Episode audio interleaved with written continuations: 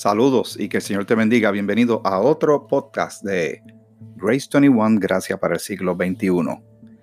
Te saludo a tu hermano y amigo Miguel Antonio Ortiz. Muy contento de estar contigo y vamos a continuar esta serie sobre eventos futuros. Y ayer empezamos a tocar el tema maravilloso. Me encanta muchísimo. Yo sé que algunos de ustedes que los conozco y me lo dejan saber cuando hablamos de estos temas nos entusiasmamos muchísimo y yo creo que esa era la intención del Señor, que nos entusiasmáramos, que a pesar de lo que sabíamos que íbamos a vivir, el Señor nos dice claramente en la palabra que habrán pruebas, tribulaciones.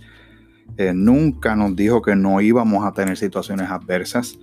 Eh, lo que pasa es que algunas a veces como que son más fuertes que otras, ¿verdad? Pero eh, también nos dejó mucha información maravillosa, mucha verdad para darnos fortaleza, ánimo, eh, eh, para tener esa energía que necesitamos, esa esperanza para dar un paso más. El día de hoy, tal vez, cuando estás escuchando esta grabación, donde quiera que te encuentres, tal vez tienes un día tranquilo y sereno y que lo disfrutes.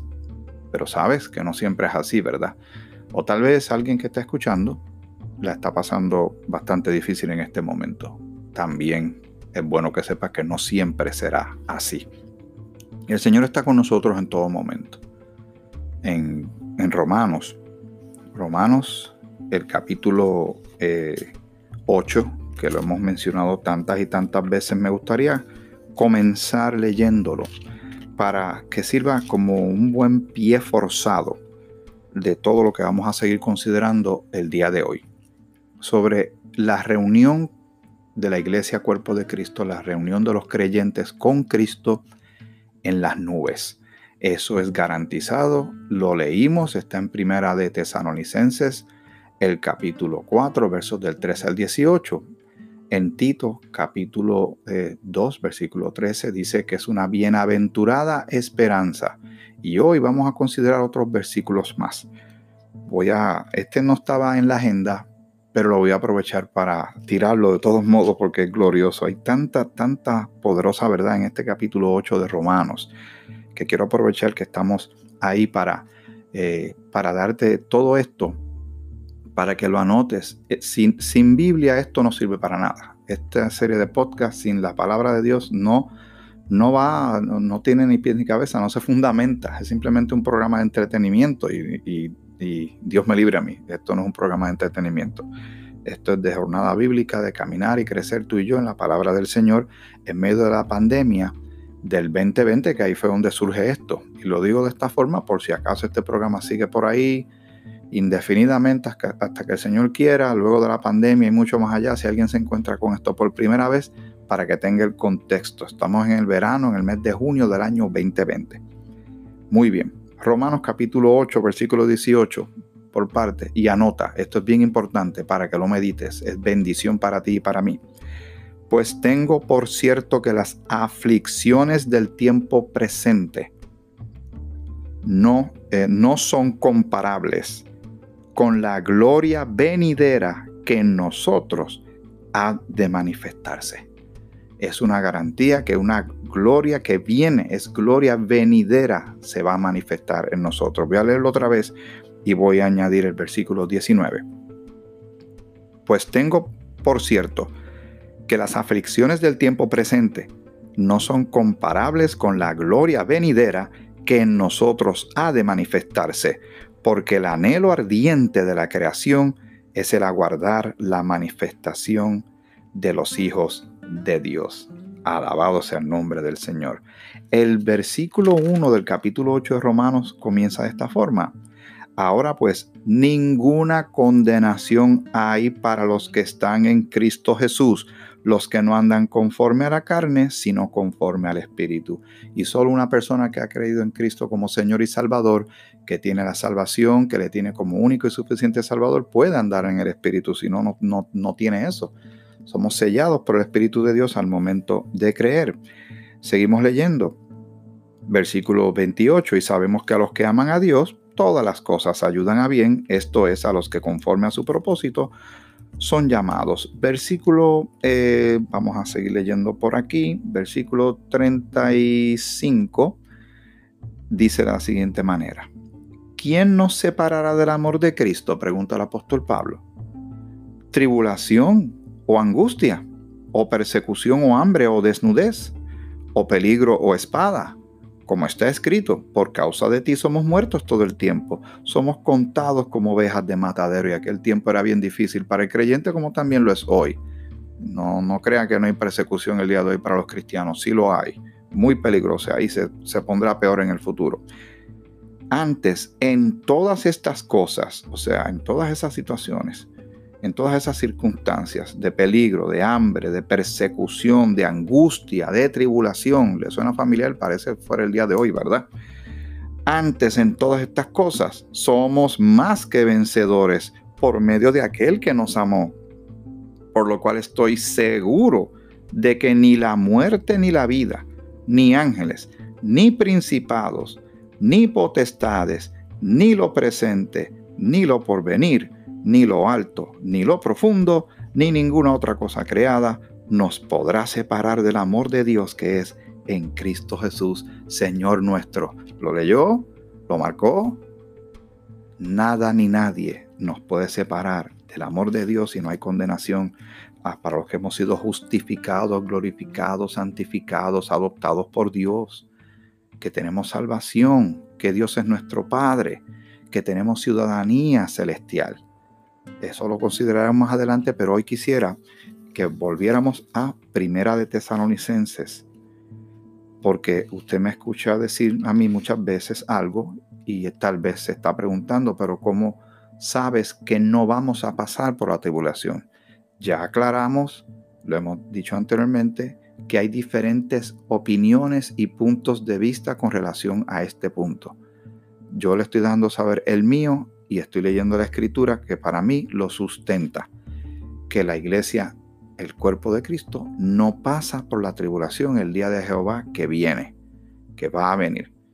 Para muchos de nosotros pensamos que tan pronto se dé el encuentro con nosotros con Cristo en las nubes, recuerde la diferencia que hay entre lo que es la, el encuentro con nosotros con Cristo en las nubes versus, versus la segunda venida de Cristo, que es cuando Él pone sus pies sobre la tierra y establece su reino de mil años. Eso lo consideraremos en otros episodios.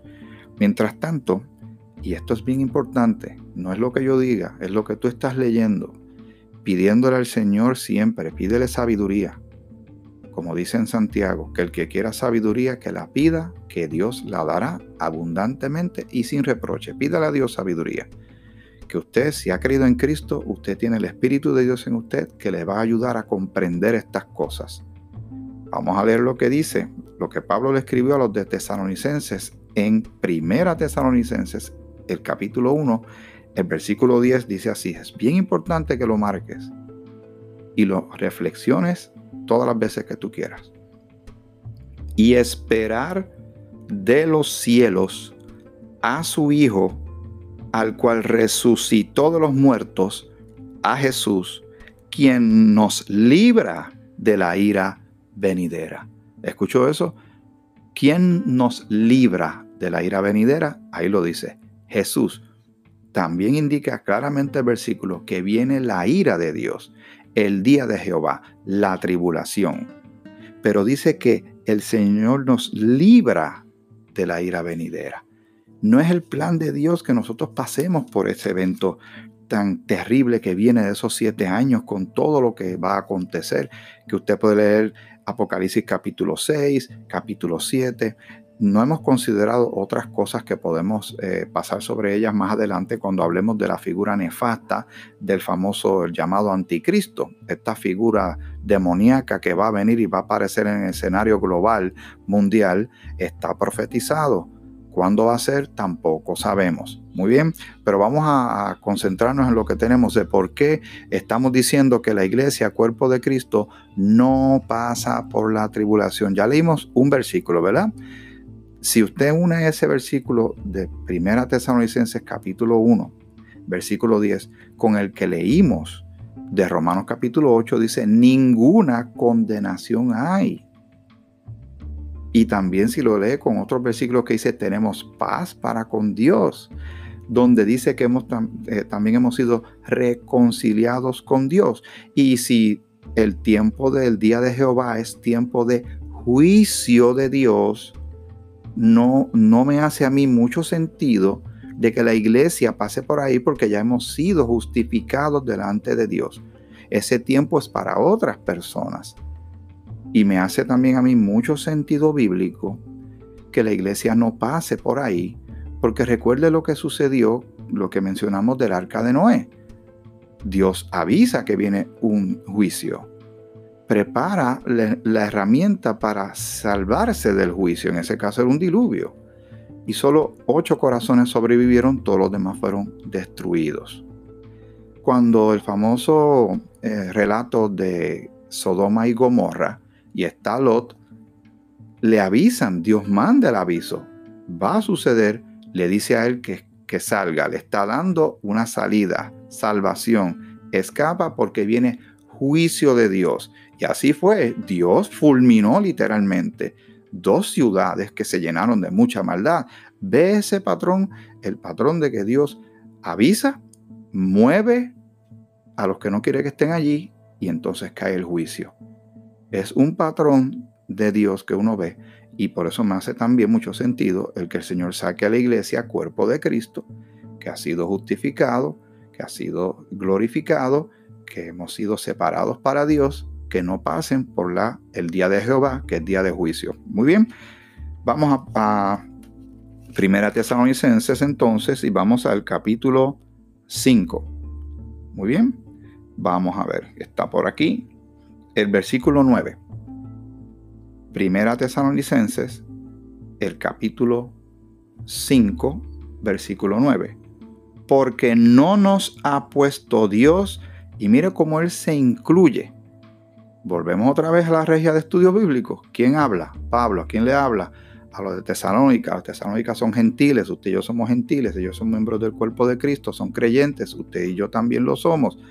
Así que lo que él está hablando ahí también le compete y es y usted y yo somos parte de esto. Si es que usted ha creído, yo tengo mucha fe y confianza que usted ha, puesto su confianza en Jesucristo como único y suficiente Salvador.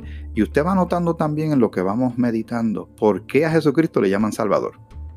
¿Por qué ese título en particular? Las preguntas son importantes.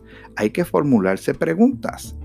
Hay que tener un poco de curiosidad, ir indagando. El Señor revela las cosas y entonces el reto suyo y mío es, ¿qué vamos a hacer con eso? si lo creemos, si lo aceptamos, si lo vamos a vivir o lo vamos a ignorar. Muy bien, vamos a repetir. Primera Tesalonicenses capítulo 5 versículo 9. Porque no nos ha puesto Dios para ira. O sea, la ira del, del día de Jehová, la ira de Dios. Sino para alcanzar salvación por medio de nuestro Señor Jesucristo. Eso es lo que el Señor quiere. En las cartas de Timoteo dice claramente, que el Señor eh, quiere, ¿verdad? Eh, vamos a leer en 1 Timoteo capítulo 2, el versículo 3 en adelante, porque esto es bueno y agradable delante de Dios nuestro Salvador, el cual quiere que todos los hombres sean salvos y vengan al conocimiento de la verdad. La verdad es que Él quiere revelar. Y el mismo Jesús dijo, yo soy camino, verdad y vida. Nadie viene al Padre sino por mí. Ve, si van uniendo todo, ve el patrón, ve la línea de evangelio, buenas noticias, salvación. Y alguien podría decir, ay, pero usted no, yo no tengo salvación. Dios no puede salvar a una persona como yo. Eh, Dios, nadie sabe lo que a mí me, han hecho o lo que yo he hecho en la vida. Usted tiene toda la razón. Si alguien piensa así, es así. Pero Dios sí lo sabe y quiere salvar a las personas, quiere darle una nueva manera de vivir, quiere sanar sus heridas y quiere darle un porvenir, un destino eterno para que escape también de las cosas que vienen que ya están escritas. Dios no se va a arrepentir de esto. Dice Pablo que por eso viene la ira de Dios sobre los hijos de desobediencia. En más de una ocasión está haciendo esa advertencia, está diciéndole a la gente, viene juicio de Dios porque Dios es el dueño de todo esto. Y Dios es un Dios de gracia y un Dios de amor, pero también es un juez justo y también fuego consumidor, como dice la misma escritura. Dice eh, el versículo 5, porque hay un, estamos en primera de Timoteo capítulo 2, porque hay un solo Dios y un solo mediador entre Dios y los hombres, Jesucristo hombre, el cual se dio a sí mismo en rescate. Si hay alguien, si alguien viene a rescatar, si hay un rescatista, por lógica, entonces hay alguien que está en peligro. ¿Cuál es el peligro en este caso? El peligro de morir eternamente separado de Dios, muerto espiritualmente, como estábamos nosotros antes de creer en Cristo, como dice Pablo, estábamos sin Dios, sin fe, sin esperanza en el mundo. No teníamos nada, estábamos condenados a vivir eternamente sin Dios y a pasar por el trono blanco y no hallar nuestros nombres en ningún lado y no tener a Cristo como Salvador. Pero el Señor en su gracia maravillosa está salvando pecadores. Todavía esa puerta está abierta. Pero lo que está escrito que va a pasar, va a pasar. Que nadie se llame engaño. Alguna gente cree que está, esto es por tardanza. No, es una gran oportunidad. Donde abunda el pecado, sobreabunda la gracia de Dios. Y Dios está muy empeñado en salvar al pecador, pero no va a obligar a nadie. Está ahí la oferta. Voy a leer esta parte que es maravillosa, el versículo 6, el cual se dio, o sea, Jesucristo se dio a sí mismo, o sea, en la cruz, con su vida, con su, cargó los pecados suyos y los míos, con su sangre, dice, se dio a sí mismo en rescate por todos, por todos los que han creído, los que vayan a creer. Amén. De lo cual se dio testimonio a su debido tiempo. Así que tenemos en, el, en Primera Tesalonicenses, el capítulo 1 y el, capítulo 5, dos instancias claramente donde la palabra dice que Dios no nos ha puesto para ira, que no vamos a pasar por la tribulación. Yo voy a regresar eventualmente a Primera Tesalonicenses, el capítulo 5, en su primera parte, porque es bien importante, pero quiero seguir tocando el tema de la bienaventurada esperanza y nuestro encuentro con el Señor en las nubes. En Primera de Corintios, el capítulo 5, también arroja otra maravillosa y poderosa luz sobre este evento. ¿Cuán rápido va a ser el momento en que nosotros partamos de aquí y los cuerpos de aquellos que han muerto en Cristo salgan, se aparezcan nuevamente, van a aparecer de alguna manera, porque eso, eso conlleva tener mucha fe, y mucha gente dice, no puede haber resurrección de muertos porque a la vez que el cuerpo se descompone no hay como recomponerlo. y fallan grande, grandemente. Y es, es, es como ponerle límites a Dios. ¿Por qué ese empeño de ponerle límites a Dios? En Lucas, el capítulo 1, Lucas capítulo 1, versículo 37 dice lo siguiente, porque nada hay imposible para Dios. Porque nada hay imposible para Dios. En Primera de Corintios capítulo 15, versículo 51, si usted lee lo que estaba antes de toda esta porción, está hablando de la resurrección de los muertos. De la, más bien está hablando de la resurrección de Cristo, porque si Cristo nos resucitó, entonces vana es nuestra fe. Estamos perdiendo el tiempo. La cristiandad se sostiene grandemente en el hecho de que Cristo venció a la muerte y resucitó al tercer día, lo que nos garantiza a nosotros también resurrección y, cuerpos nuevos. Muy bien, vamos a eso. Primera de Corintios capítulo 15, el versículo 51, con calma. He aquí os digo un misterio. Ya no lo va a ser porque ahora se va a revelar, ¿verdad? Era un misterio antes porque se desconocía hasta que Jesús se lo revela al apóstol Pablo. He aquí os digo un misterio, no todos dormiremos. Ahí está esa palabra otra vez está hablando de los que mueren en Cristo. Les da el término de dormir. ¿Qué implica eso? Ya lo mencionamos la vez pasada y usted lo sabe muy bien.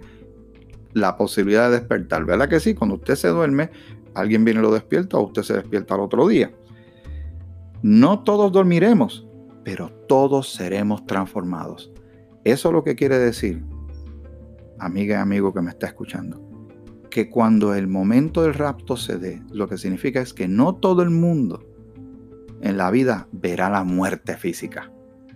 Porque si eso sucediera ahora mismo, que yo estoy hablando con usted, todo este equipo se queda ahí encendido, la Biblia cae al suelo y me voy a un encuentro con Cristo en las nubes y todos los que hemos creído en Él. ¿Verdad? Pero dice aquí claramente que todos seremos transformados. No todo el mundo va a morir físicamente. Por eso, si fuera ahora en este momento, entonces yo no habré visto la muerte física. Pero tanto el que murió en Cristo como el que esté vivo en ese momento, todos seremos transformados. ¿Cuál es esa transformación? Es parte del gran proyecto glorioso de la salvación. Ya tenemos salvación, ya tenemos perdón de pecados, ya tenemos vida eterna, ya hemos sido justificados, pero todavía falta algo más. Yo no sé si tú tienes problemas con tu cuerpo físico, problemas de salud.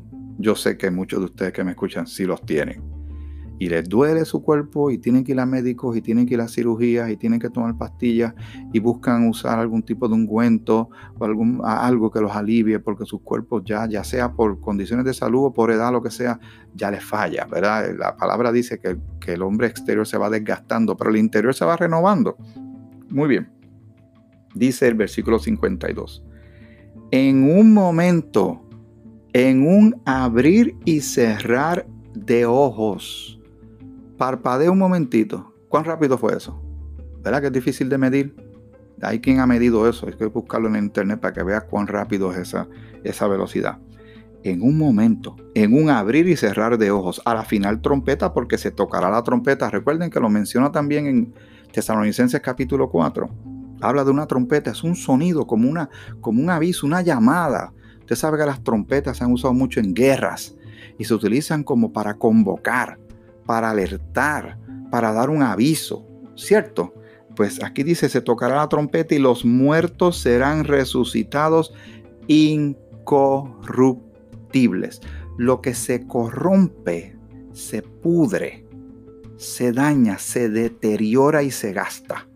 Usted sabe lo que sucede con el cuerpo humano luego de varios días que ya falleció, ¿verdad? Y perdone que le dé esta ilustración, pero es que va a tono con lo que estamos hablando. El Señor dice que cuando volvamos a ver, si, si en el caso suyo y mío ya hubiésemos fallecido, estamos con el Señor, el Señor nos va a dar un cuerpo nuevo. Un cuerpo cuando Jesucristo resucita, su cuerpo era tan distinto inclusive al principio aquellos que se toparon con él no lo lograron reconocer.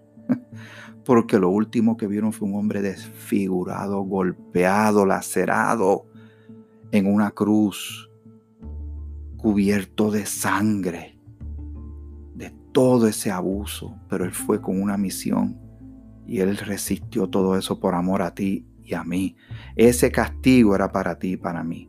Él fue el sustituto nuestro en la cruz del Calvario.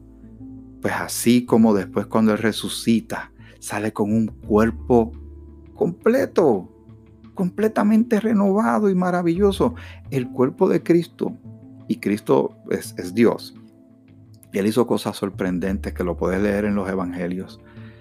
Se aparecía en los cuartos donde estaban reunidos los apóstoles sin abrir puertas.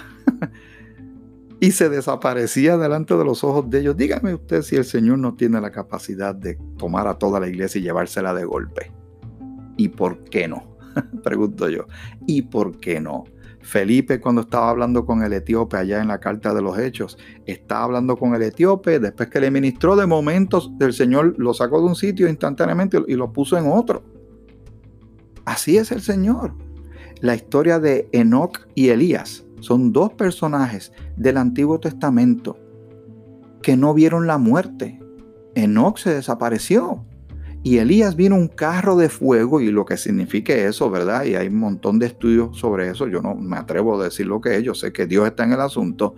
Vino un carro de fuego y se llevó a Elías. Elías no vio la muerte. ¿Sucede algo después de todo lo que estamos viendo con estos ojos físicos? Las cosas de Dios son espirituales y hay que verlas espiritualmente. Y a Dios uno no le pone trabas.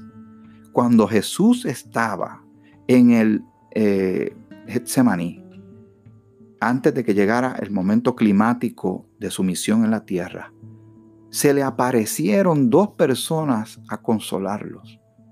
Y dicen Moisés y Elías, perdonen, estas dos personas murieron siglos y siglos y siglos y siglos antes. ¿Qué hacen estos dos apariciones ahí? No eran apariciones, son ellos porque hay algo después de esto, amiga y amigo. Hay algo más. Por eso el cristiano vive en base al porvenir, a la esperanza, al futuro, no viviendo este momento de hoy como si esto es lo único que tuviéramos.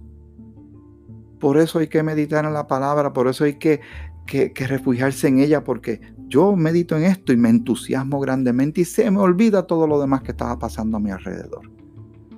Porque estoy viendo verdades de Dios, promesas de Dios, que se van a cumplir. Pero vamos a seguir leyendo en un momento, así de rápido va a hacer esto, hermano, instantáneamente, en un momento, en un abrir y cerrar de ojos a la final trompeta, porque se tocará la trompeta y los muertos serán resucitados incorruptibles, o sea, con cuerpos nuevos de paquete. Y nosotros, o sea, si se da en ese momento, si se diera ahora en este momento que tú y yo estamos compartiendo, nosotros seremos transformados. Este cuerpo que tenemos, esté bien o no esté bien, no es el plan final de Dios para ti, para mí. Y vamos a seguir leyendo. Versículo 53, porque es necesario. Dios ha determinado que esto tiene que ser así. Es necesario que esto corruptible, este cuerpo, este traje de buzo, como yo le llamo, Dios mío, este es el último, la última frontera, lo último que nos falta para estar bien y perfectos completamente como el Señor quiere, este cuerpo. Pero ya Dios ya nos dijo lo que va a hacer con este cuerpo. Nos van a dar uno nuevo. Gloria sean dadas a Él. Alabe al Señor. Este es un buen momento para que alabe al Señor. Le puede dar una pausa a la grabación. Alabe a Dios y entonces vamos a la parte final. Dice, porque es necesario que esto corruptible se vista de incorrupción y esto mortal se vista de inmortalidad. Inmortalidad es que no muere, este cuerpo que tenemos ahora sí se lacera, envejece, se lastima y eventualmente si el Señor no viene a buscarnos todavía, porque no sabemos cuándo es que lo va a hacer, entonces sabemos que partiremos. Pero como dijo Pablo, para mí el vivir es Cristo, el morir es ganancia y estar con Cristo es muchísimo mejor, dice en Filipenses. El capítulo 1 dice, el versículo 54, y cuando esto corruptible, o sea, cuando eso se dé, el momento de nuestro encuentro con Cristo en las nubes, porque tenemos que tener un cuerpo apto para estar allí. ¿No le parece? No se dio cuenta cuando hace poco lanzaron unos astronautas al espacio, tenían que tener unos, unos trajes hechos a la medida de donde ellos iban a estar. No podían ir simplemente en camiseta y pantalones cortos. Y cuando esto corruptible se haya vestido de incorrupción y esto mortal se haya vestido de inmortalidad, entonces se cumplirá la palabra que está escrita. Sorbida es la muerte en victoria, absorbida y derrotada. La muerte no se enseñorea de nosotros. Bendito sea nuestro Señor. Gloria sean dadas a Él. Pablo dice de una manera, con una seguridad una certeza tan tremenda, pero inspirado por el Espíritu Santo. ¿Dónde está, o oh muerte, tu aguijón? ¿Dónde, oh sepulcro, tu victoria? Ni siquiera la tumba nos puede detener. Aquellos que se desaparecieron en el mar, aquellos que fueron destrozados tal vez por, por explosiones, que fueron consumidos por fuego, no se preocupen, esos cuerpos, esos cuerpos que quedaron ahí, les van a dar cuerpos nuevos a esas personas que mueren en Cristo y que están con Cristo en este momento. ¿Dónde está, oh muerte, tu aguijón? ¿Dónde, oh sepulcro, tu victoria? Ya que el aguijón de la muerte es el pecado y el pecado ya nos enseñorea de nosotros, ¿verdad? Y el poder del pecado, la ley. Versículo 57. Más gracias sean dadas a Dios que nos da la victoria por medio de nuestro Señor Jesucristo.